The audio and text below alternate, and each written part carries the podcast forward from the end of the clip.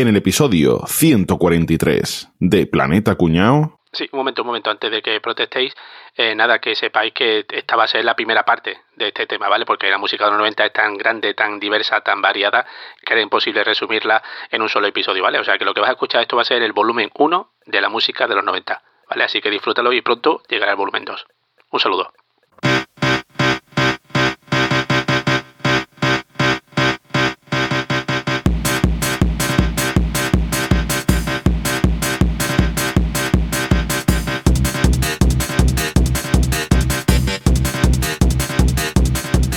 Venga, que ¿qué pasa? ¿Dónde va a ir? esta noche. Ya, ya Buenas noches, ¿a dónde van ustedes?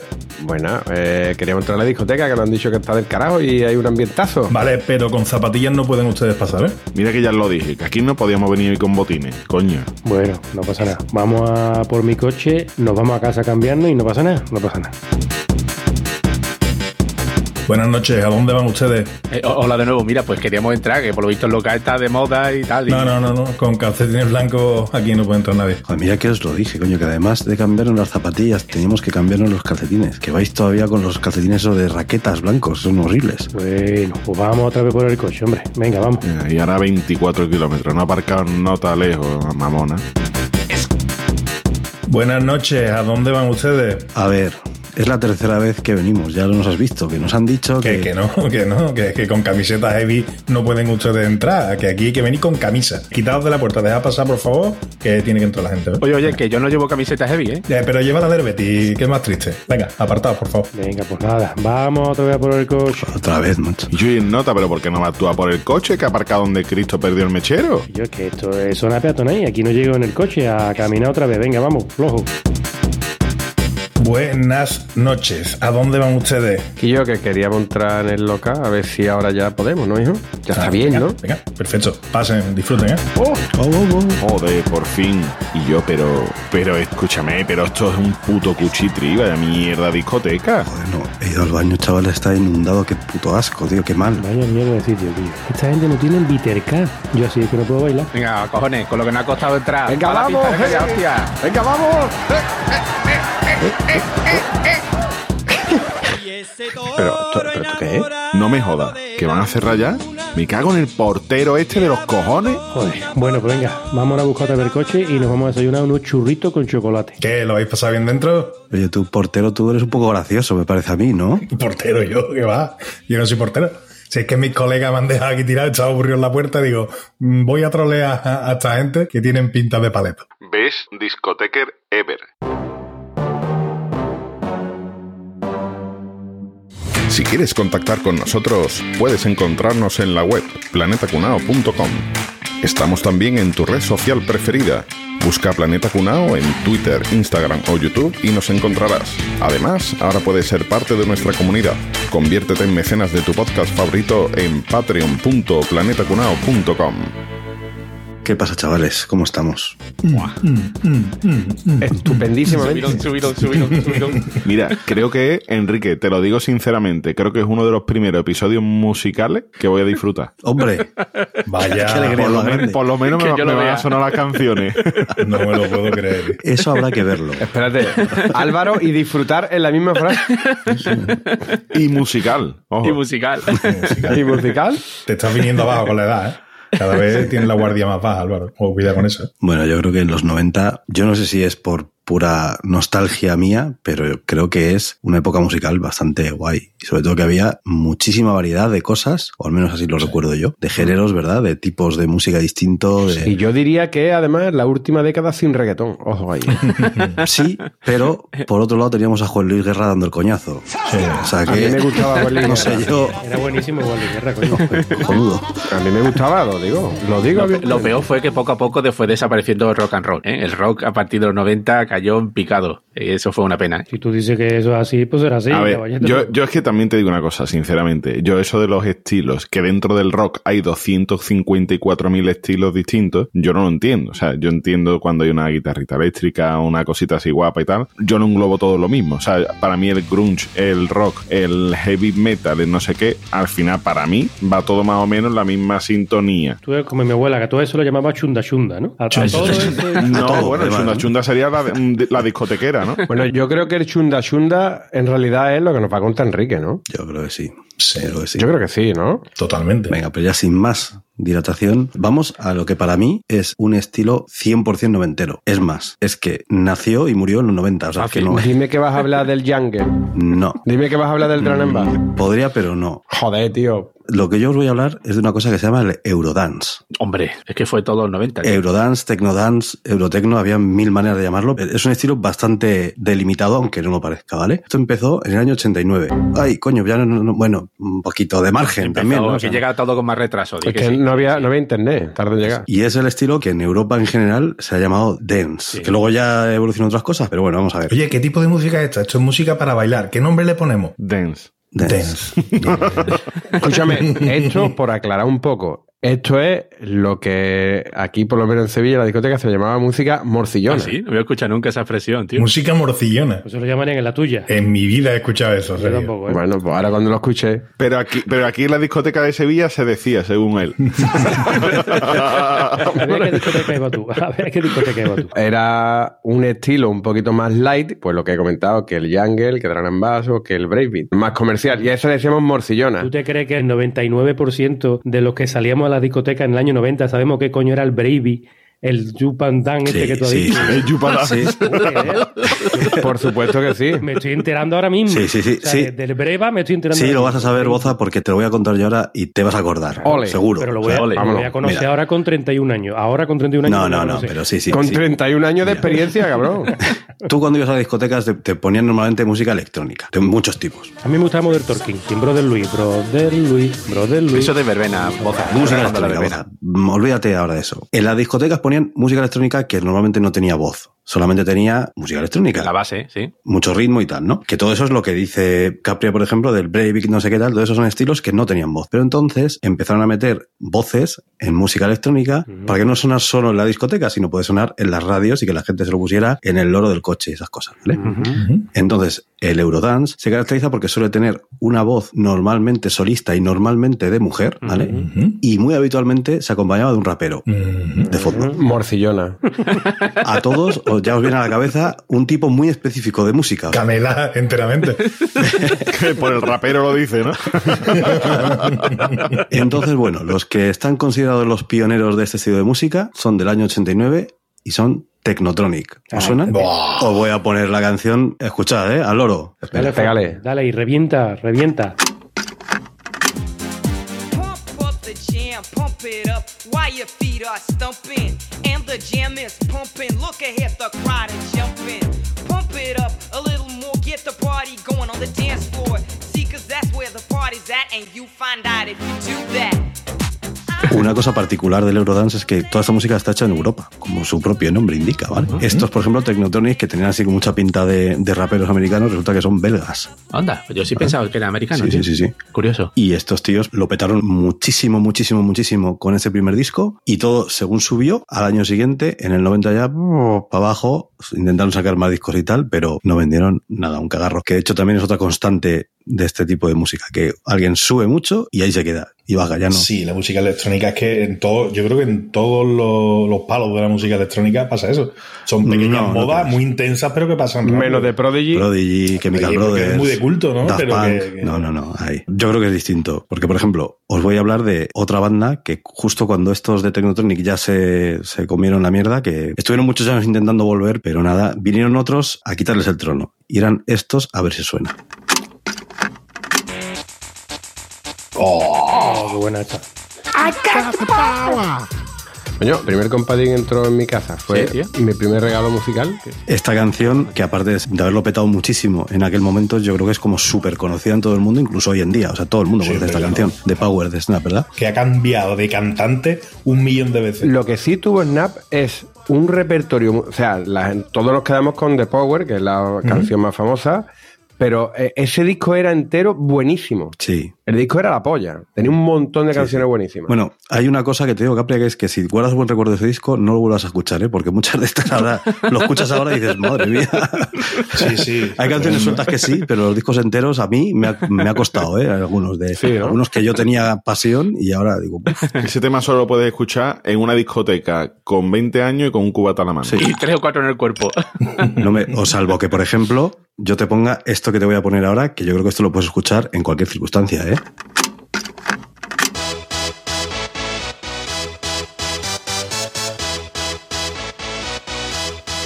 Hostia.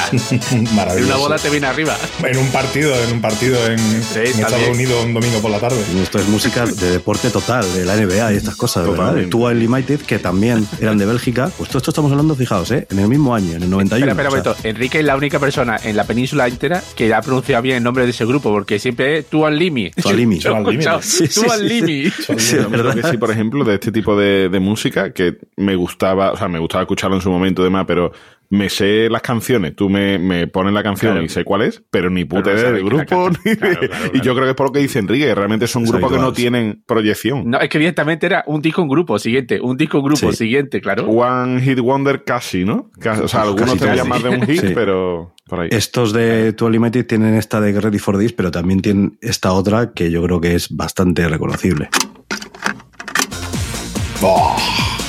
Y mira, Rafa, Rafa estaba viniéndose arriba hoy. Tremenda.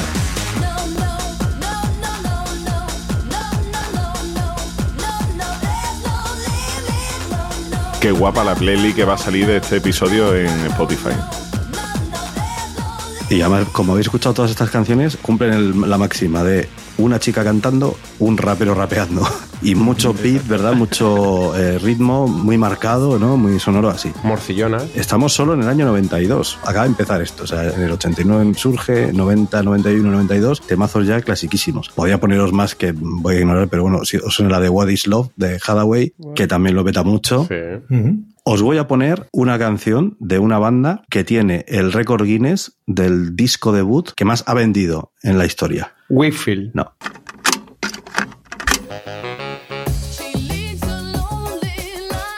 Ace of Base. Eso veis.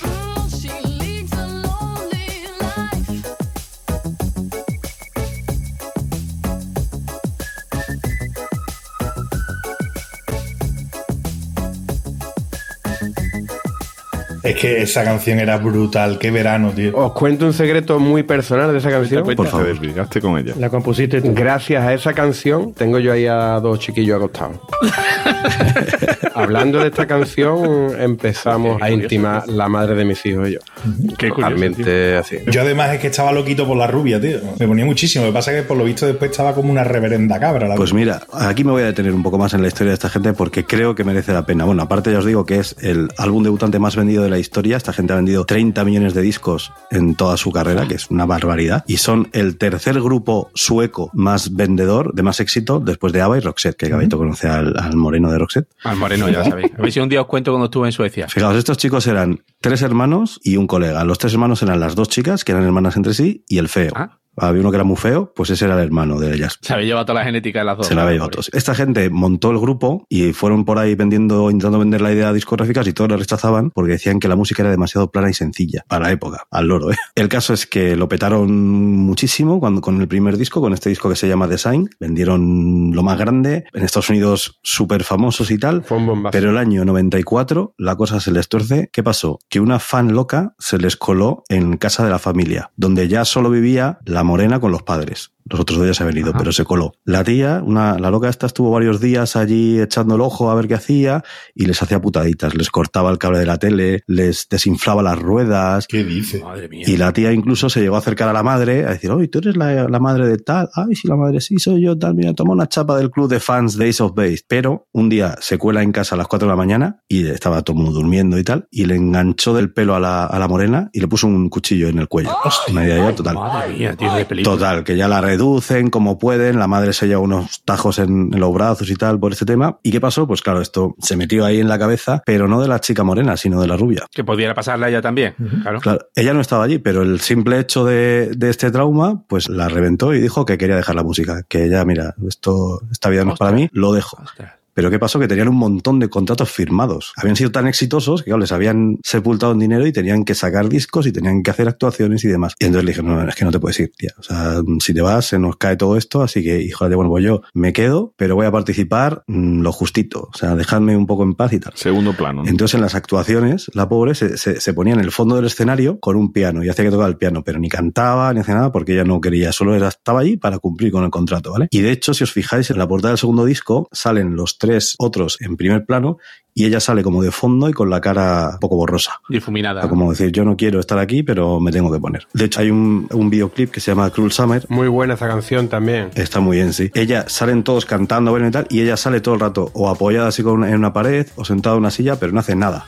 Y pasó que en la grabación de ese videoclip, el hermano, el feo, ya se, se enfadó mucho con ella, le dijo, venga tía, espabila ya, que déjate de traumas, que a ti no te ha pasado nada. Bueno, pues no sabéis cómo van estas cosas. Y entonces la mujer coge, hace la maleta y se larga. Madre mía. Directamente. Dice, mira, ya, no os aguanto más. Y me voy. Entonces ahí ya se acabó la carrera de este grupo. ¿Que lo han intentado otra veces? Pues sí, claro, en el 2002, como tenían contratos firmados, sacaron un disco, los cuatro componentes originales, que realmente lo grabaron la morena y el, y el colega, porque el- la hermana rubia ya no quería cantar y el otro acaba de ser padre y pasaba ya bastante de la música. Y de hecho, cuando luego hicieron una gira de conciertos, ninguno de esos dos participó, o sea que todo se fue bastante a la mierda, ¿no? Se acabó. Caray, tío. Tío, pues, qué interesante, tío. No sabía yo. Sí, sí, sí, el- un poco triste. estamos diciendo Qué que está mal de la fuerte, tío. cabeza y lo que tenía era un trauma a la Eh, pobre. Un trauma a la pobre, sí, sí. Y luego, fijaos, en el año 2010, esto me encanta, esto es muy, muy guay. Los dos chicos se juntaron y querían hacer algo con el grupo, pero las dos hermanas Tenía el nombre. les prohibieron utilizar el nombre de Ace of Base. Dijeron, mira, no, haz lo que queréis. Pusieron Peso 6. No.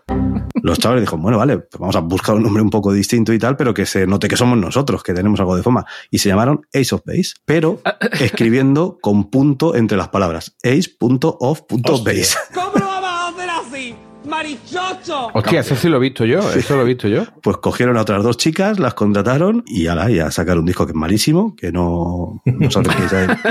Porque yo lo he intentado Muy a la altura del nuevo naming, ¿no? De la, la estrategia para que la mal. Y nada, y últimamente la chica esta, la morena, que se llamaba, bueno, que se llama Jenny, sí que la he visto en algún festival de estos nostálgicos de los 90, no sé qué, pues sí, sí, que los revivals se tan canta, chulos que Sí, hacen, sí, ¿eh? se sí, canta sí. algún temilla y tal, pero ya ella sola, ya están todos fuera del mundo de la música. La pobrecita rubia, que se llama Lenny, ¿era? Me parece. Lenny, sí. Se hizo profesora de primaria y ya está, y dejó completamente la música. Qué bueno, tío. Caray, tío. Y bueno, ya terminando un poco ya con el tema, no quiero liarme mucho más, os voy a poner otro temazo del año 95. Al loro, ¿eh? de verdad, solo llevamos seis años. Año 95.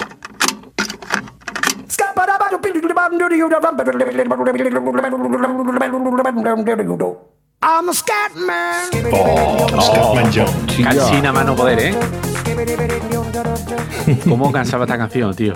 Cansino, Scatman John, pero este tío lo petó también muchísimo. O sea, estamos ya en la cresta de la ola. Llega este señor, saca este tostón de canción que realmente tampoco es para tanto, pero muy popular. Y ya lo que para mí en el año 96 es el techo en cuanto a este tipo de música se refiere, el Eurodance, es esta canción. Oh, Children, Robert Miles. Children de Robert Miles. Ahí me saqué yo carnet de conducir, con el carnet recién sacado y este cassette a todo volumen en el coche. Sí, señor. Bueno, pues David Guetta tiene ahora este tema que lo mete en, un- en una mezcla que hace, tío, que ya lo borda, tío. Lo mejora, impresionante.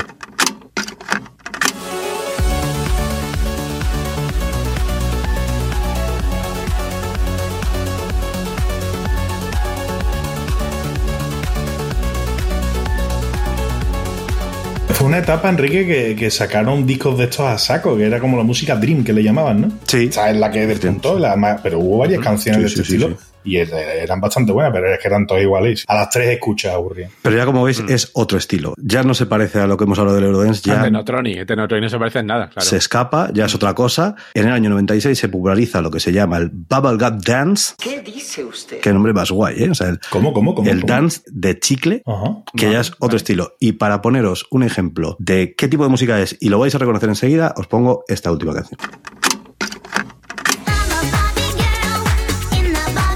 Barbie Girl. Maravilloso. Barbie Girl, ya, pues eso, Power Goddams es este tipo de música, que es un poquito de electrónica, pero mucho más ñoño, mucho más eh, cookie, bonito, Podría ser Katy Perry tranquilamente. por ejemplo. sí. Morcillona, ¿no? Eso ya es más que morcillón. Morcillona, Katy Perry morcillona a tope. Año 96 se acaba el Eurodance. Ya está. O sea, ha durado seis años de estilo musical de los 90, 90, noventerísimo. Y luego ya solo me quiero despedir con una canción, porque el que esté escuchando esto está diciendo, joder, no va a poner esta, no va a poner esta. Hombre, ¿Cómo no voy a poner esta? Que es, para mí, lo que resume todo este estilo. Yo estoy esperando. Oh,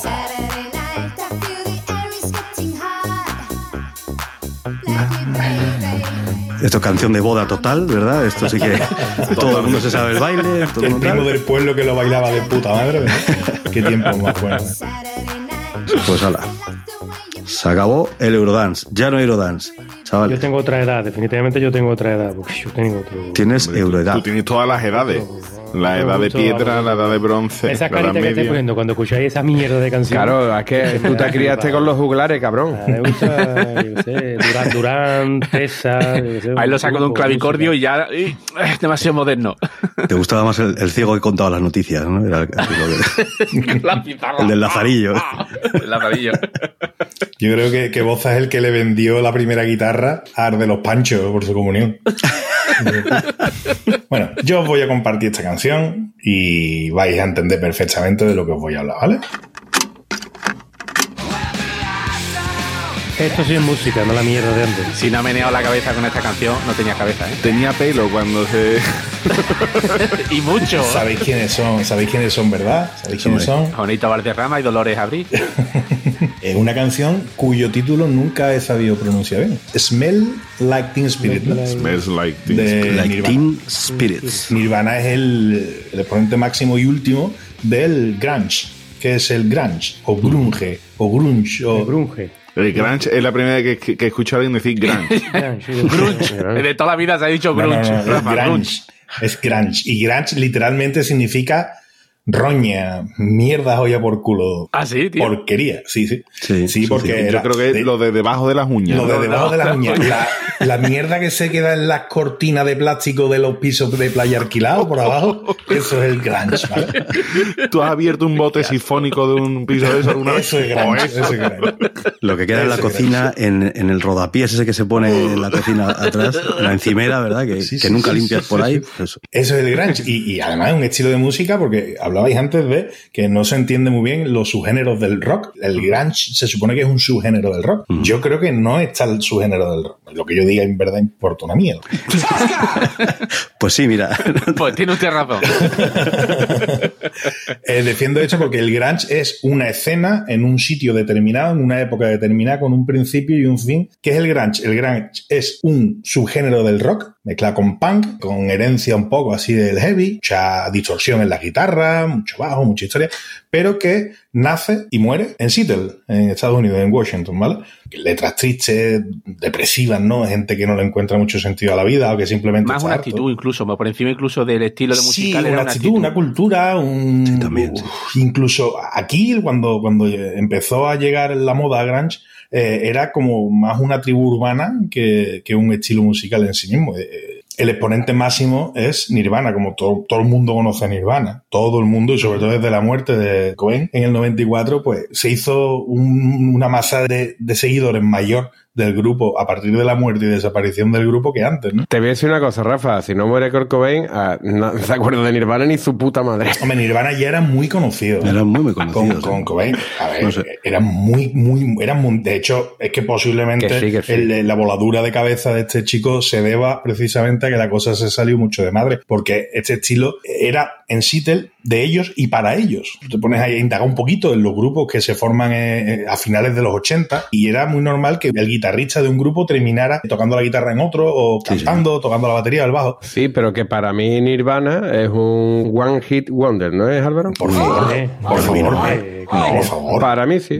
No, para mí sí. Mucho Nirvana tiene un discazo. Mira, Nirvana tiene el Nevermind, por supuesto, que es el que conocemos todos. Pero qué canciones buenas es de Nirvana, aparte de esa. Pues mira, te acabo de poner una, te puedo hablar del Come As You Are. No, no, aparte de esa, aparte de esa. un- te puedo contar un viaje de canciones. Bueno, de Rate me. Oli, Come As You Are, Como as you are, macho. Guau. eh, The Man Who Sold the World. Una cosa, ¿y son suyas o son todo versiones? Porque yo lo que- las dos que me suenan No, son no, no, versiones. no, no. Kurt Cobain escribía las canciones, es cierto. Es, es que, ¿sabes lo que pasa? Que es un poco injusto. De hecho, una de las losas que tiene este grupo es el Unplugged in New York, que graba para la MTV. Sí, señor. E- Ese fue el disco que yo escuché de ellos. Bueno, pues ese disco se publica con Kurt Cobain muerto. Sí. De hecho, mm, ya había muerto. Claro, claro, es lo que está hablando, ¿no? A mí me llegó por el fenómeno de que el tío este se quitó de en muerte medio, ¿no? de este hombre. A los seguidores más acérrimos de Nirvana eh, les sienta como una patada en el culo ese disco, porque es que ve a Kurt Cobain tocando la guitarra acústica, esa batería que estaba loco como la de un circo, tocando así flojito. La, El batería, sabes que es el de los Foo Fighters, ¿no? Foo Fighter, eh, Dave Grohl. Hay quien dice que Foo Fighter es la herencia de hoy en día del grunge, ¿no? Pero yo creo que no. Yo creo, creo que no. ¿eh? no Bueno, Es más punk. la verdad es que el grunge toma y respira y bebe del, del punk, ¿no? Pero Nirvana sería injusto decir que es un grupo de una sola canción. Repito lo primero que dije, es que al final los límites entre un estilo y otro son tan difusos que al final se unen esos estilos. sí que es cierto que Foo Fighters se parece más al grunge o a Nirvana que a Metallica. Sí, Sí. Y sí que se, es claro, o sea, se, Cuando se distingue. grabó el Unplugged in New York, la fecha de grabación era el día antes de la que finalmente se pudo grabar. Que no se pudo grabar porque Cobain estaba sufriendo un ataque de síndrome de abstinencia de mono brutal. Entonces el hombre no estaba dispuesto. Dio un por culo tremendo. Aquello estuvo a punto de no poder grabarse. El día que consiguen llevarlo a los estudios de Sony para poder grabar allí, dicen nota que de acústica nada, que él necesita su pedalera, y su guitarra conectada y demás, y le fabrican allí. Imagínate el ciego que no llevaría el nota ya encima.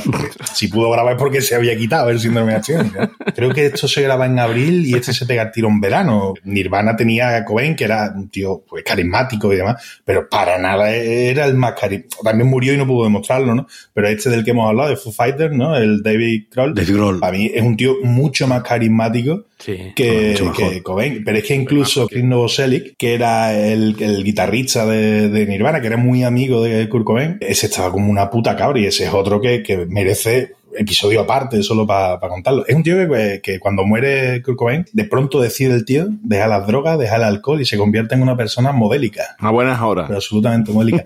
Hay un montón de historias detrás de, de cada uno de los que han participado en, en el grupo. De todas formas, aunque Nirvana haya sido el grupo que encabece ¿no? esta cultura y demás, realmente ni fueron los primeros, ni fueron los pioneros, ni, ni, ni inventaron nada. ¿no? Eh, hay otros grupos, No es el único, ¿eh? eh, como por ejemplo Green River. ¿no? Os voy a poner un poquito de esto para que lo escuchéis.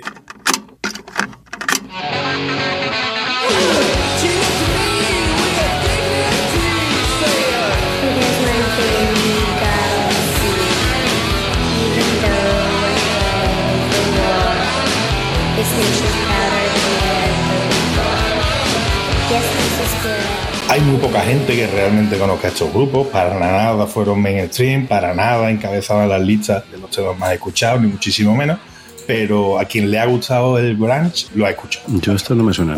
Green River no me suena. Una de las características de este estilo era que ellos huían un poco de, de la excelencia, ¿no? De, de lo, de lo bien tocado, de lo bien cantado, de lo bien ejecutado. A ellos se la No, no lo jures, incluso, no lo jures, Rafa. incluso la calidad del audio en los conciertos. Se escuchaba muchas veces el feedback, ¿no? El retorno de, los altavoces. O sea, se Pero Rafa, que eso no era queriendo, que es que era. Sí, sí, es que era así, es que, es que no, no, no, es que Es se que- les daba igual, es que ellos no buscaban fama. No, es que no podían conseguir otra cosa Sí mejor. podían, sí podían, sí podían. Sí podían y pudieron.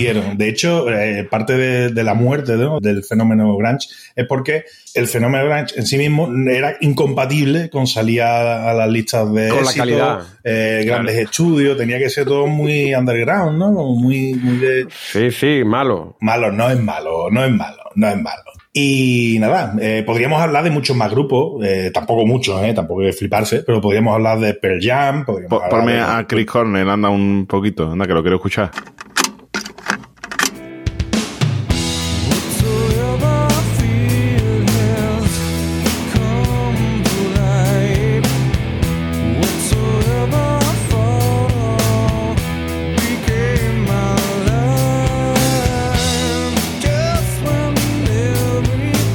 Diga Sergio lo que diga, el grunge ha dado auténticos temazos. Pero que yo estoy hablando del gran, yo digo que Nirvana es un gran, vamos, un, un temazo muy grande y a la mierda. Esto es un estilo ya mucho más depurado, mucho más, mucho más de estudio. Offspring no entra por aquí. Eh, podría. Offspring es punk, ¿no? Podría. Sí, Podría. no Depende de lo que queramos estirar el, el- O Green el Day, género. por Green ejemplo. Day, sí, Bien. Green Day Green. Day New Metal. Yo lo metería por aquí Green también, Day, claro. Limp Bizkit, todo eso es New Metal. Incluso Spin Doctor, ¿os acordáis de Spin Doctor?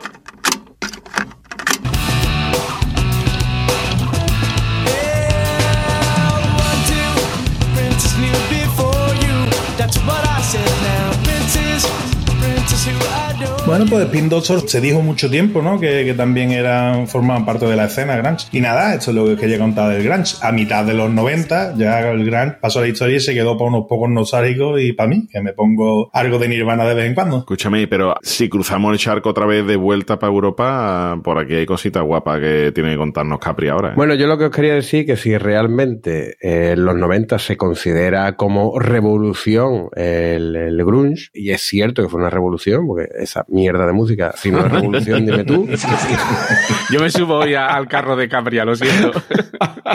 ¿vale? No, porque tiene que haber gusto para todo. mi, mi abuela decía que, que para cada mierda hay una maceta, ¿no? Sí, para que mierda un tiesto, sí. Mi abuela Por también lo decía. Pues si en los 90 se considera el grunge como una gran revolución, ¿cuál es la gran contrarrevolución? El Britpop. El Britpop, claro. Claro que sí. El Britpop, el Britpop surge como respuesta británica, porque de hecho hasta la fecha, en los 60, 70 sobre todo, es la música británica la gran dominadora a nivel mundial. Ujú, Y de hecho con un estilo muy marcado y muy predominante. Y muy aburrido. Y tremendamente aburrido, Álvaro. Pues, muy bien, eso para ti, ¿vale? ya se ha picado, ya se ha picado. ¿Qué es lo que pasa? Que, que a primeros de los 90 es cierto que entre el grunge, diversos grupos norteamericanos que surgieron al hilo del grunge y demás, y, y con estilos donde la distorsión era la protagonista, pues digamos que pierde muchísimo protagonismo el Gran Bretaña, ¿vale? La música británica. Y entonces, ¿qué es lo que pasa? Pues hay muchísimas bandas que empiezan a tirar de lo que es la herencia del pop británico, esas melodías de los 60, 70, empiezan a tirar del origen de lo que son los Beatles, The Who, The King, los Rolling, empiezan a tirar de esas melodías de siempre, de- del sonido más puro, más británico. Ellos, claro, después de tantos años, pues empiezan a darle su propio estilo y lo mezclan con canciones que, bueno, son ahora un poquito diferentes, son más pegajosas, irónicas, más despreocupadas, que intentan un poquito lo que es retratar lo que es lo, lo que son las clases bajas y medias de un país primermundista, ¿vale? Entonces calan muchísimo, no solo en el Reino Unido, como en el resto del mundo, ¿vale? Dos grupos hay de Britpop, dos. Si no, no hablamos ni de esto. Dos grupos. O sea, Britpop existe porque hay dos grupos y se pelean entre ellos. No hay dos grupos. Y punto. No O sea, hay dos grupos, hay muchísimos más, ¿vale? Dos grupos. Y dentro de dos grupos, porque en uno de ellos hay dos hermanos que se pelean. Y punto. Y es un documental. Y esa es la historia del Britpop. No le demos puerta. Mira, mira, te puedo hablar de Pulp, Sweat, Elástica, de Superglass, Oasis, bien. Ocean Colores, Zen, Cass, Dodgy, Manson, The Bear, Manier Street Preacher, eh, ¿sigo? Blur O sea, y Oasis. ¿sigo? Y No, no, hay muchísimos más, ¿vale? Blur y Oasis. Boza, todo lo que ha dicho Capri ahora mismo son copias baratas del canto del loco. Hijo de puta. De Pink Noise. Oye, Pink Noise me gustaba a mí. Además, comenta muy Claro bien que el sí. fútbol. Ya sabía yo que te gustaba Pink Noise. Voy a poner como ejemplo cuatro canciones. ¿Tú que eres de Noel o de Liam? ¿De Liam o de Noel? Está todo, ahí, ahí está todo sí, el Britpop. sí, son el mismo, ¿no? No, O eres de uno o eres de otro, y punto. Yo voy a poner cuatro canciones, ¿vale? Que ilustran lo que es un poquito esta Dos de Blur y época, dos de ¿vale? Por lo menos para mí, ¿eh? Porque se pueden elegir cientos de canciones, pero yo me quedo con varias, ¿vale? Primero voy a hablar de un disco, obviamente primero voy a empezar hablando de quién, si no, de Oasis, Sí. ¿vale? Eso esperaba. Y voy a hablar de uno de los mejores discos de la historia de la música, Anda. que es el Watch the Story Morning Glory, Di que sí. ¿vale? Espérate a ver si te va a venir un poquito arriba, en serio, ¿eh? Un discazo, Y luego dices de One Hit Wonder, ¿eh? De los otros. una polla. Espérate a ver si te va a venir un poquito arriba. One Album Wonder. Eh, en este disco están las canciones Roll With It, un temazo, que tú lo escuchas y esto lo podría firmar perfectamente los Beatles.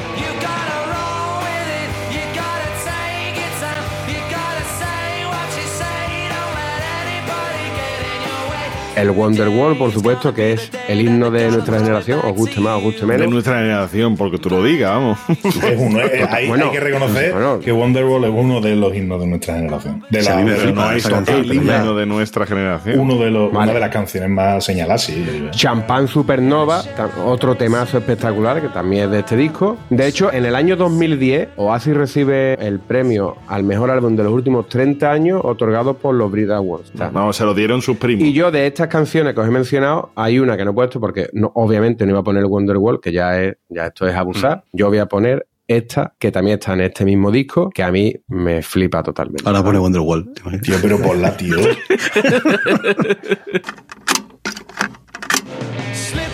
El Don't Look Back in Anger. Un temazo brutal. A mí esta me es muy Beatle, creo. Don't Look Back in Anger, que será No me mires enfadado, ¿no?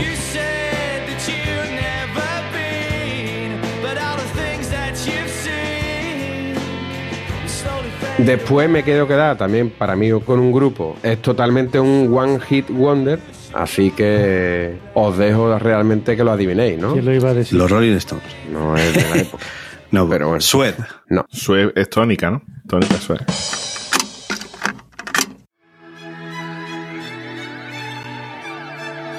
De ver. Hombre, No, los plagiadores.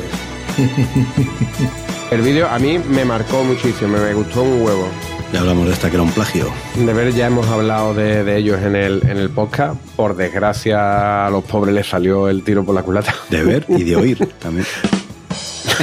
Pero la, la- la canción es extraordinaria. Yo creo que es una de las grandes canciones de los 90. Para mí es de estas canciones que son atemporales. Para mí no pasa el tiempo por ella. Después, por orden cronológico, me quedo con otra canción de un grupo que también se podría considerar One Hit Wonder, pero también para mí es un casi himno de esta época, aunque la canción es bastante menos conocida. Paso directamente a ponerla. Hombre, grupazo, grupazo tremendo. Tocando la guitarra con la Milady de la mujer. ¿Esta es la que está basada en, en la Guerra Civil Española? No sabía.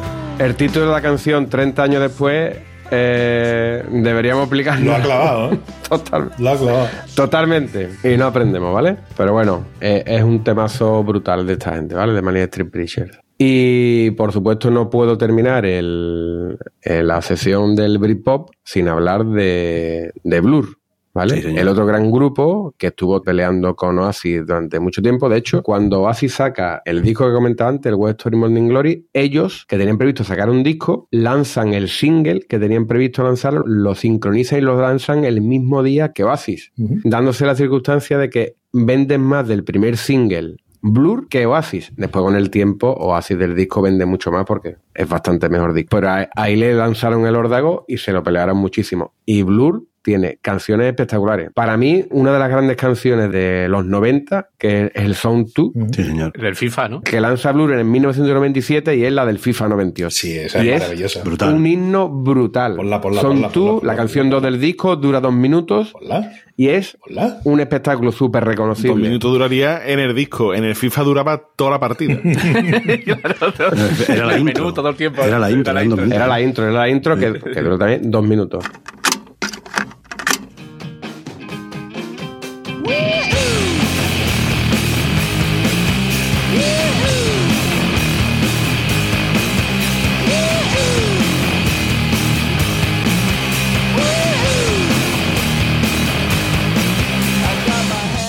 Y después tiene también otra canción espectacular que es Girls and Boys, que a mí me Sí. encanta. Bueno, tiene muchísimas Muchas. canciones espectaculares. A mí particularmente, mi canción favorita de Blur es esta. Coffee and TV, buenísima. Buenísima, pero, pero buenísima. Sí, sí. Esta canción es de 1999 y ya tiene obviamente un- una riqueza de matices bastante más amplia que cuando arrancó Blur a mediados de los 90, ¿no? Damon Albarn, tú sabes que estaba como una cabra y era digamos como el niño loco de- de- del estilo británico. Y lo sigue estando. Y lo sigue estando. De Moneval que tiene como 50 grupos musicales. Un talento bestial. Que, Bueno, tiene canciones espectaculares. Y bueno, hasta aquí, digamos, lo principal que quería comentar del Britpop. Que el Britpop se acabó cuando se terminó Blur, ¿no? O, o también podríamos hablar de eso. Mm, bueno. Bueno, es que el Britpop surge en esta época también como, oye, que ustedes vayan a sacar el grunge y demás, orgullo británico, aquí estamos nosotros, que somos los reyes, ¿eh? no olvidéis. A ver, de hecho, el Britpop se puede decir que tiene sus derivaciones y tal, pero en los 2000 llega de nuevo ya Coldplay con una variedad diferente justo en el año 2000 y hay muchísimos grupos más que siguen la estirpe de grupos británicos, ¿no? ¿Sabéis, Capria, sabéis lo que tienen en común el Nevermind de Nirvana o Blur, por ejemplo, en su debut? Que están sobrevalorados. El año. Anda. Nevermind, el disco Nirvana y el nacimiento de Blur, el debut de Blur, es en 1991. Para muchos el 91 es un año clave en la música de esta época porque es el año en el que dicen que cambia para siempre la música. ¿no? Y es que mm, hay otros años también anteriores como el 67, el 77, el 84. Bingo. Que también son años muy puntuales a nivel musical, pero que el 91, entre la consolidación del formato CD como formato de venta, la variedad de género y el nacimiento de muchas estrellas emergentes o la consolidación de otras, es un año clave. Sí. Para empezar, ¿vale? A, a nivel rock, digamos que cambia por completo la generación. O sea, hay una, una transición de lo que era, lo que estaba muriendo en su momento como Dire Straits, que publica su último álbum ese año, Ujú. Freddie Mercury con Queen, que publica el último álbum de Freddie Mercury ese año, Innuendo. por circunstancias naturales, ¿vale? Pero... Dolor a la servilleta. Eh, Phil Collins en Genesis publica también su último disco ese año, pero es que además de eso, ¿qué pasa? Que se acaba la Guerra Fría, cae la Unión Soviética, la generación X empieza a ser, mm, eh, digamos, la que lleva el mando, ¿no? En, en esto de la música y demás. Y claro, ¿qué pasa? Pues que llega Nevermind de Nirvana en 1991 y pega un bombazo que, ojo, el bombazo no fue inmediato. Realmente el bombazo de Nevermind, cuando destrona a Michael Jackson, de hecho, que también saca disco ese año, fue en el 92. Es cuando pasa a ser el disco más vendido. Pero es cierto que ya desde el 91, desde que sacan el disco, se nota que, que algo estaba cambiando, ¿no? En ese Fue mundo. como, como un tiro, ¿no? Kurt Cobain lo definiría así. Fue la última idea que me pasó por su cabeza, ¿verdad? La cosa es que Nirvana, al fin y al cabo, lo que hace también es condensar un poco lo que había en otras bandas locales como Sonic Youth o Pixies y demás. Lo lanza al mundo y al estrellato. ¿no? Después hay otras bandas que venían gestándose poquito a poco en los 80 y que explotan en el 91. En este caso voy a poner una canción y lo vais a saber todos que igual es en cuanto la ponga, ¿vale? Decíamos lo de los himnos, ¿no? De la generación y demás. Esta, por supuesto, es otro de esos himnos.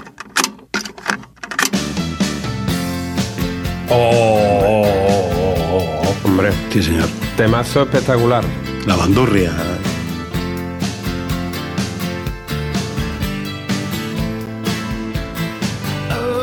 Por supuesto, este Losing My Religion de Rem. Rem no era nuevo en el 91, ni mucho menos, ¿vale? Rem ya llevaba sus años dando el callo, 10 años de recorrido en ese momento, pero lanza el disco Out of Time y pega un bombazo brutal. Una de las mejores canciones de la historia de la música, así te lo digo. Pues sí, ese tipo de rock alternativo ya no es el rock de los suburbios, ¿no? Que era antes, sino que empieza a invadir escenarios y las primeras planas de, de lo que es el escenario musical, ¿no? Después, yéndonos un poco más al metal, pues Metallica saca su Black Album, ¿no? Metallica, que, que tiene algunos temazos como Enter Sandman, ¿vale? Que voy a poner ahora nada más que un poquito.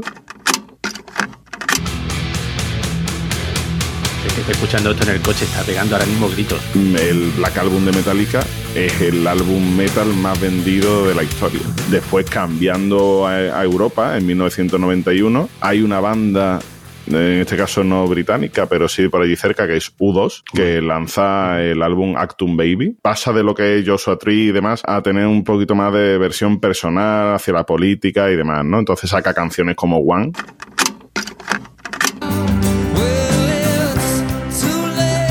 cancionazo también. Y otra cosa muy, muy importante de 1991 son los grupos y los cantantes que debutan ese año. O sea, es que debutan, por ejemplo, Pearl Jam, Smashing Pumpkins, Blur, Massive Attack, Seal, Alanis Morissette, ¿vale? Que es verdad que en, en los 90 mm, no es todavía la, la cantante más, un poco más adelante, pero No, Alanis sí, Morissette Sí, coño, Sí, claro que sí. sí.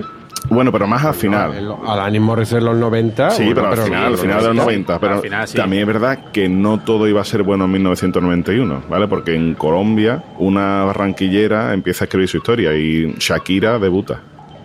Ah, mira. Bueno, oye, los primeros discos de Shakira. Que cuando debutó Shakira no era, era otra cosa bastante más potable. Correcto. Yo tenía ese disco, a mí me gustaba mucho. Debuta con el, con el disco Magia. Vende solo mil copias, ¿vale? O sea, que tú eres uno de los mil que tenía el disco.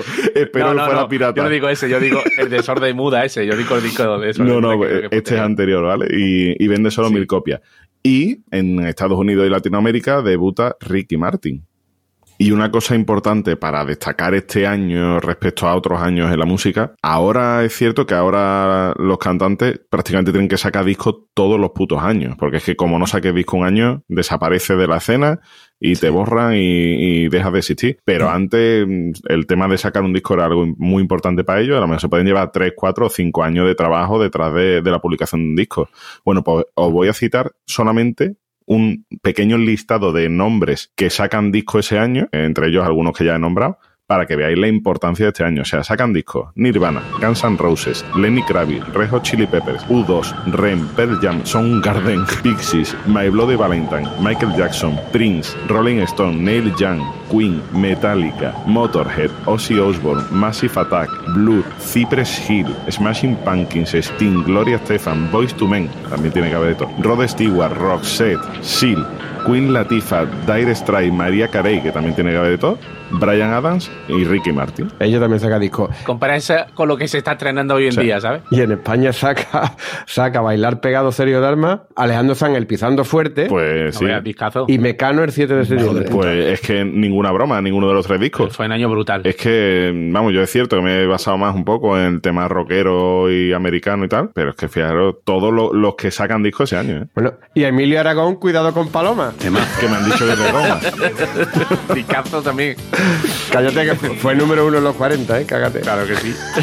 Pero aquí hay un movimiento caballito que a ti a mí nos vuelve loco, ¿eh? Claro, a ver, es una cosa. A ver si empatiza conmigo algún oyente. En los 90, los que éramos muy, muy malos jugando a fútbol nos teníamos que refugiar en deportes minoritarios. Yo he jugado al béisbol, Álvaro ha jugado a esos que juegan rugby de, con el casco. Tu puta madre. Y la, la mayoría jugaban al básquet, ¿vale? La, la mayoría se refugiaban en el básquet. Sin cansarme demasiado. Y desde allí nos llegó, evidentemente, el hip hop. Todo el mundo tiene un amigo flipado, ¿no? Que imitaba el estilo urbano de Estados Unidos, ¿no? Con la ropa ancha, la gorra. Y siempre había un coleguita que te pasaba algo, ¿no? O fuera un porro o un cassette con música rap que tú no entendías la mitad de la letra. Bueno, la mitad. La mitad. No entendía una mierda la letra que Si decía. acaso entendías dos palabras de... No, claro. Si acaso entendías las vocales.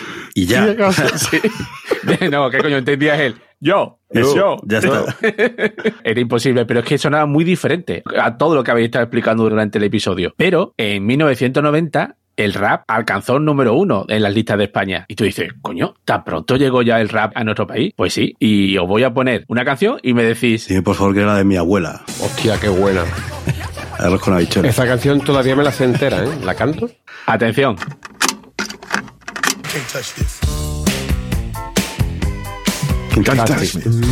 Pero eso es un rap un poquito flojito. Muy comercial. Eso era rap rap. era rap de 1990. Eso era una locura eh, en aquella época. Era la punta de lanza, pero os recuerdo que El Príncipe de Bel Air ya estaba en televisión. Ya era muy normal ver a rapero, aunque sea el estereotipo de rapero, pero ya era más normal de, de empezar a ver el hip hop en el con consumo de masa, ¿no? Porque esto os recuerdo, el hip hop era una cosa muy minoritaria, ¿eh? Muy minoritaria. Evidentemente, si nunca te ha gustado el rap, y yo voy a explicar del boom del rap en los años 90, le estás dando para adelante el episodio.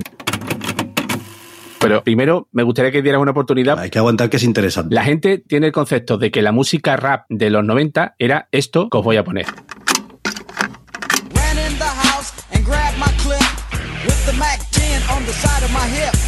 Held out Eso es lo que la mayoría de la gente que odia el rap es que asocia el rap con eso. Evidentemente, ¿no? Eran clásicas bases hechas con caja de ritmo, ¿no? Un DJ haciendo...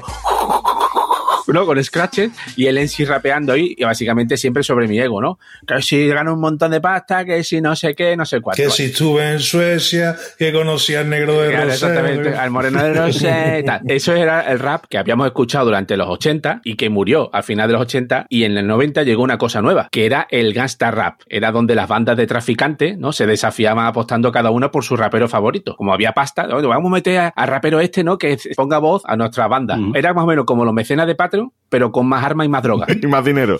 En España la escena evidentemente era minoritaria, no, residual. Es que quien escuchaba música rap en España en el 91 eran cuatro gatos, pero hubo mucha gente que vio que, oye, quizá todavía no, pero en España se va a poder vivir de rap. Y en esa época que salían grupos como DNI, Violadores del Verso, El Club de los Poetas Violentos, Arma Blanca, Siete Notas, Siete Colores, Solo los Solo, SFDK, Falsa Alarma. Pero fijaros también cómo sonaba el rap en España en aquella época, ¿vale? Os pongo un ejemplo. A ver.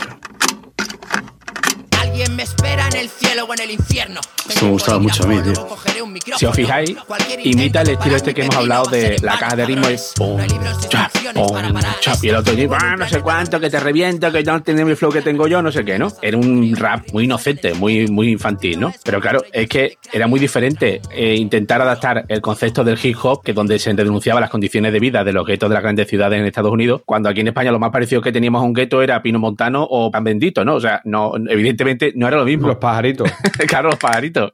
¿Qué pasa? Que en Estados Unidos el rap ya había explotado en los 80. El tema fue que en los 90 fue un boom que llegó ya a todo el mundo. Entre los que destacaban en aquella época había un tal Christopher George Lator Wallace. Con ese nombre ya me imagináis que fue como una mierda en el mundillo del rap. Pero si os digo que medía 1,90 y pesaba 160 kilos, quizá podéis sospechar que se trataba de Notorious Big. Mucha gente considera que su disco de debut, ¿no? El Ready to Die, es el mejor disco de rap de la historia en el estilo de la costa este, ¿no? Porque seguro si alguien nos está escuchando que le gusta el rap me va a decir, ¡No! Pero bueno, que sepa que la revista. Rolling Stone puso su puso este disco en el puesto 22 en el top de 500 mejores discos de la historia de la música. Lo que tenía básicamente era su flow, era su forma de cantar muy despacio. Hablaba sobre todo del gueto, ¿no? De las familias monoparentales, estas que había a principios de los 90, de típico, muchos hijos de madres trabajadoras que no tenían acceso a ayudas sociales, ¿no? Porque en aquella época Reagan había hecho un montón de recortes bestiales, las calles estaban inundadas de heroína. Machutes no.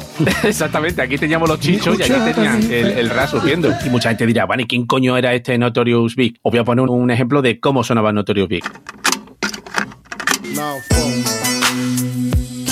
To all the ladies in the place with style and grace, allow me to lace these lyrical douches. Esto ya es otra cosa, ¿eh? eso ya no es una caja de ritmo, es mayor producción. Hay que valorar que a este chico le costaría sobre todo mucho sacarse las oposiciones viniendo del gueto. Total. De Notorious. Son muy difíciles. ¿eh? Este chiquillo, cuando venía de por las tardes de la academia para estudiar para notario, grabó un- varios temas con un coleguita suyo llamado Lysen Paris Crooks. Pero ¿qué pasa? Que una noche, el colega, hasta al salir del estudio de grabación, le pegaron cinco tiros. Qué raro un que rapero. que un pegue. tante con gaste, ¿no? ¿Qué pasa? Que con ese nombre de Lysen Paris, no, lo mismo no te suena. Pero si os digo que se llamaba Tupac Shakur, Que Tupac también sacó disco en el 91, por cierto. pues se convirtió en archienemigo de Notorious Big. Siempre lo acusó de que él estaba detrás de ese intento de asesinato. ¿Qué hizo Tupac? Firmó con la discográfica rival que tenía eh, Notorious Big y se trasladó a la costa oeste. En la historia del rap fue un momento crucial. Y ahí comenzó la guerra de los raperos. El concepto de que hemos tenido de pelea, ¿no? Que es que se mataban literalmente, ¿no? Se mataban entre ellos. Porque tomabas partido por la costa este o la costa oeste y después cuando se juntaban entre ellos acababan a tiros como siempre. Bueno, si alguien no conoce la música de Tupac, os pongo un ejemplo.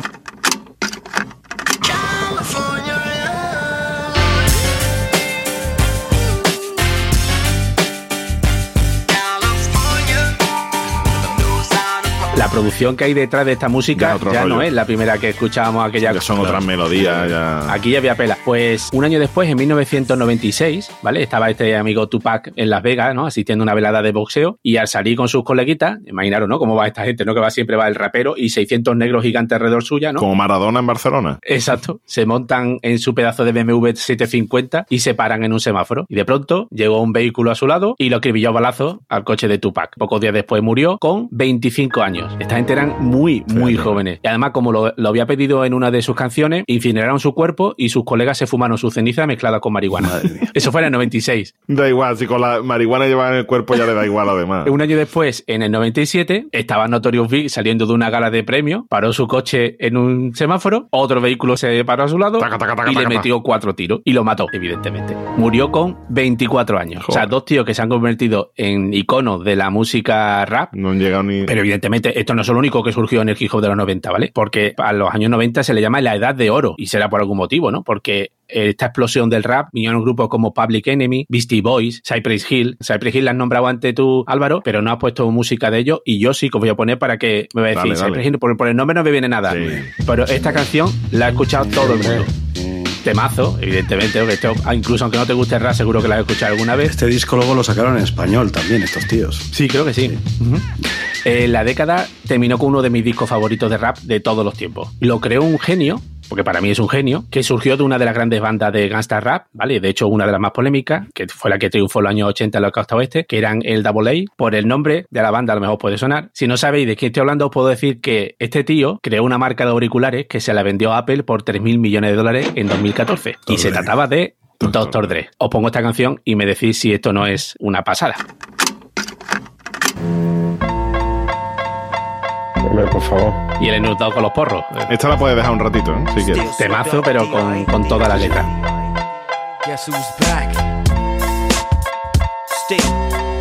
Y de hecho, si habéis visto las últimas Super Bowl y tal, es una actuación donde empezó evidentemente con esta canción. Pero es que tengo cierta debilidad con Dr. Dre y hoy, lo siento, pero voy a llamar a Dr. Dre porque tiene muy buena música. Sobre todo, Ah, mira, esta otra canción. Es que, es que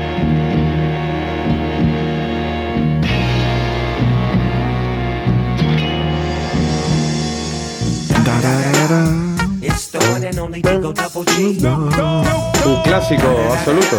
Comparar esta producción musical con el primer Con disco que, la primera canción que os puse. La primera canción que os puse era de Easy el ex compañero de Dr. Dre. Imaginaros cómo uno quiso llevar por un lado la música y dónde la llevó Dr. Dre. Este Easy eh, acabó malamente, ¿vale? Porque este tío sí que era un gaste y traficante y tuvo una sobredosis de plomo. Por último, el rap de los 90 nos dejó algo inaudito, porque imagináis que siempre en todo este rollo del rap lo que dominaban eran negros. Y de pronto llega un chavalito blanco, canijo, del norte y se marca este tema.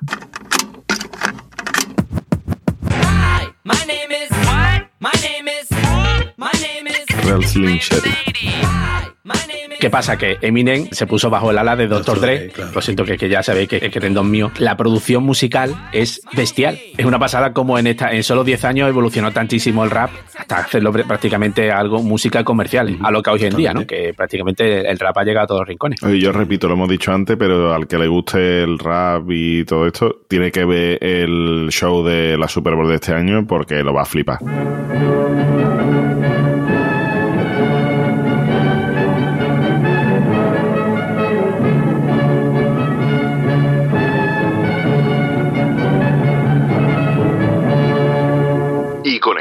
Con nuestro corresponsal especial en Ucrania. En Sarajevo, que estamos en los 90. Hola compañero, aquí estoy, perdona, pero es que estoy de misión, es que estoy de misión y, y no me he podido traer el micrófono nuevo. Estoy grabando desde, desde un hotel en Ucrania. Perdón, no puedo decir que estoy en Ucrania, borrarlo. Estoy grabando desde un sitio secreto, hago cosas. Pero que está con el, con el Nokia 3210 o... Eh, eh, con uno con el que no me puedes localizar, compañero. No te lo puedo decir. No te lo puedo decir con quién voy a Tú tenías que decir algo respecto a la música de los 90 Sí, también. tenía que comentar una cosita. O sea, yo, la verdad, estoy aquí con sudores fríos. O sea, no he escuchado ni una canción en español de la que habéis puesto. Ya nos hemos columpiado un poco ahí, ¿eh? ¿No? Sí, sí.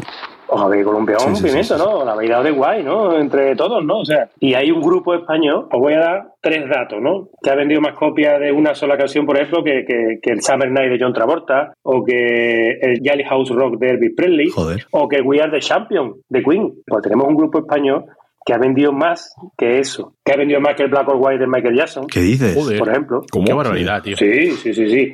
Que ha vendido más que yo que sé, que, que, que Kylie Minogue, que, que muchas canciones de los Beatles, que mucho más que Suspicion Mind de Elvis Presley, esté muerto o no esté muerto, ya eso entraremos en otro episodio. Ha vendido más que Let's Dance de David Bowie. Tiene que estar hablando de Camela seguro, ¿eh? ¿En Segurísimo. Panojita cuánto habrán ganado esa gente? En Panojita, en un año, ganaron mil millones de pesetas Fíjate. con En un una sola canción. Con un sencillo que compusieron en una noche. Presuntos implicados. Yo, vamos, estoy flipando porque no sepáis a qué canción me refiero, de los años 90 y que posiblemente sea la canción más famosa, más conocida, más icónica de los años 90 y más conocida a nivel mundial. O sea, estuvo en una Super Bowl. ¿La ha bailado el presidente de los Estados Unidos, vos sabes? La ha bailado Bill Clinton. O sea, la Macarena. Dala tu cuerpo alegría Macarena, que tu cuerpo es para dar la alegría y cosas buenas. Dala tu cuerpo alegría Macarena, eh Macarena. Yo tengo una sorpresa con esa canción, pero lo voy a dejar para el final. Hoy voy a hacer yo el superador. Bueno, pues estos buenos hombres son los del río y la canción que yo quería hablar era la Macarena, ¿no? Que no lo habéis comentado, ¿no? ¿Para qué? Que estábamos hablando de música, boza. No, yo, de música, música no estabais hablando. Algunos de vosotros no habéis hablado de música. Otros sí habéis hablado de música, pero esto no. Bueno, y esta, esta canción la estrenaron estos buenos amigos nuestros que son de aquí de Sevilla, que son de dos hermanas. Son dos hermanos. Dos hermanos de dos hermanos. Dos hermanos. Exactamente. En el año 93. consecuentes. Ojo, dos hermanos, la verdad que se quieren. Bueno, eso habría que Dos verlo, hermanos ¿eh? que se quieren. Sí, sí, ¿no? La canción la compuso uno y le dijo, tú, hermano, firma aquí que la pasta no la vamos a llevar entre ¿Quién los te ha dos. dicho que son hermanos? Son hermanos. ¿Quién te ha dicho que son hermanos? Cuñado, ¿no? No, ¿O qué son? qué son. No son hermanos, te la has inventado. Que tú lo digas. ¿Por qué lo sé yo?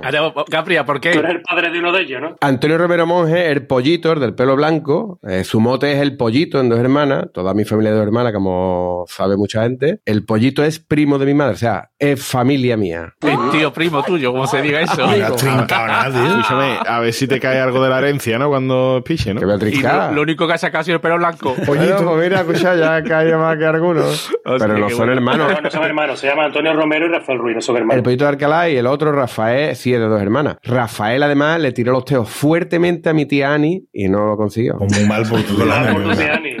Tu tía Ani, a lo mejor se arrepiente, ¿no? To- Todavía se está pegando chocazos contra la pared de tu tía. Bueno, pues este, este que le tiró los dedos son mil millones, ganó en una Mi tío Carlos se mea en las cachas de Rafael. En las cajas mil millonarias de Rafael, ¿no? Un mojón para Rafael, te digo ya. Bueno, pues esto que yo hablo es de, de Los del Río. Es una canción que escribieron en el año 92 y que la lanzaron en el año 93. Su cumbre y su éxito fue en un remix que le hicieron, con donde se le metieron los- las estrofitas estas en inglés que le metieron, Sí. los Bayside Boys, que fue en el año 95, que los llevó incluso a cantar en el 97 en la Super Bowl, esta que os gusta tanto a vosotros, esta de, del fútbol de mentira, ese que se juega con las manos. en- Eso para que digan luego que la Super Bowl ya no es lo que era. Bueno, pero escúchame, ellos no cantaron en la Super Bowl. La canción sonó en la Super Bowl, ¿no?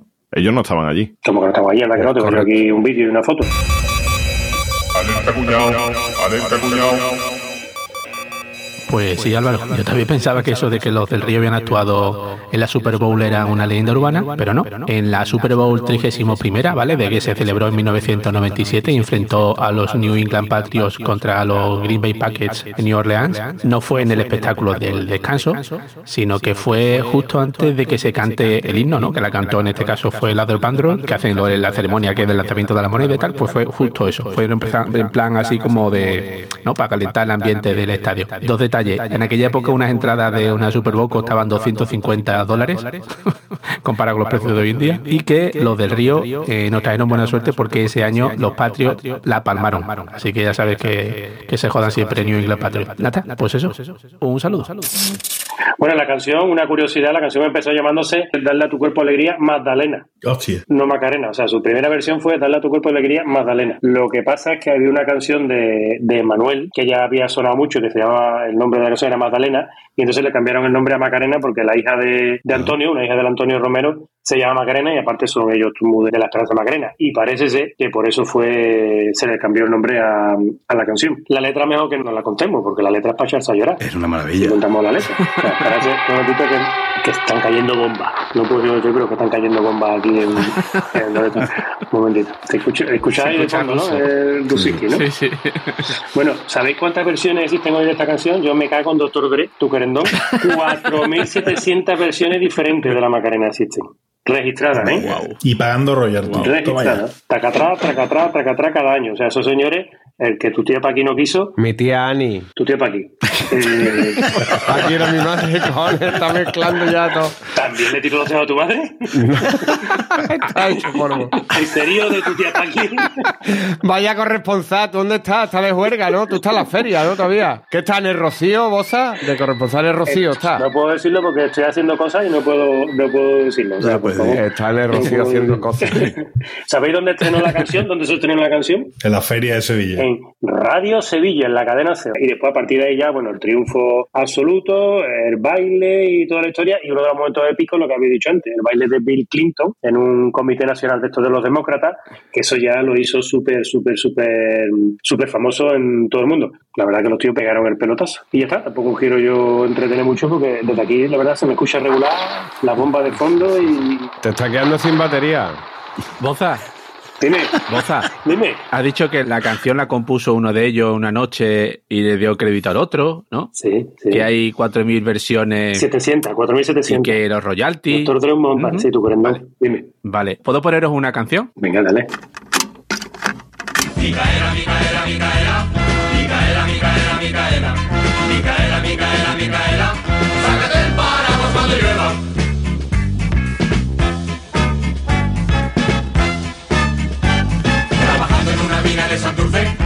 Piedra muy grande nos cayó.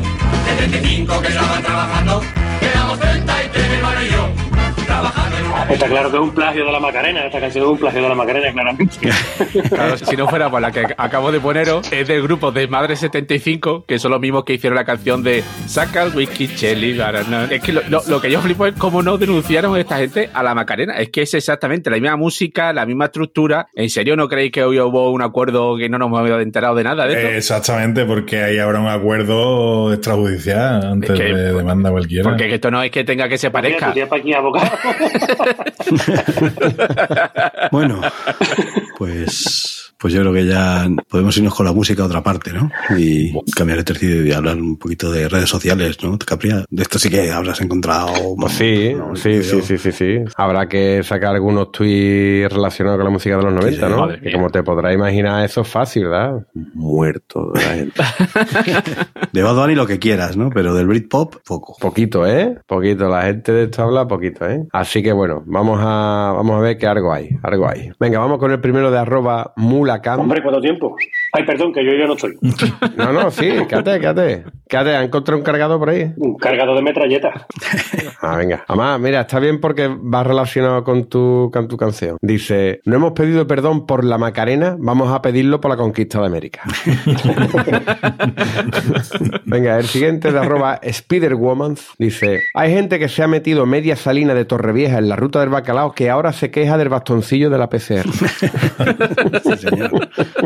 Venga, el siguiente es de arroba Bruce Harper 14. ¿Te gusta Eminem? Dice, prefiero los lacacitos. Hostia. Yo también. Venga, el siguiente es de arroba Cancino Royal. ¿Recordáis la frase Stop, Hammer Time? de NC Hammer? Pues la inventó mi vecino a las 4 de la tarde. el siguiente es de arroba retrete tweet. La expresión no cantes victoria viene de las Spice Girls. ¡Wow! ¡Qué fino, tío! La siguiente es de, de arroba u su guion arroba. Italia fuera del mundial. Como salir de fiesta por Pachá Ibiza y que Maros Tarsevi se quede en casa viendo series. Es que esto va por esto, por, por el Pachá Ibiza y el boom de la música Ibiza que no hemos hablado porque no se puede hablar. Tenemos que hacer otro episodio que nos hemos dejado fuera todo el bacalao. tío. Totalmente. El siguiente es de arroba muy empanado. Ferran Adrià lleva tres semanas intentando que Alexa le ponga a los Red Hot Chili Peppers.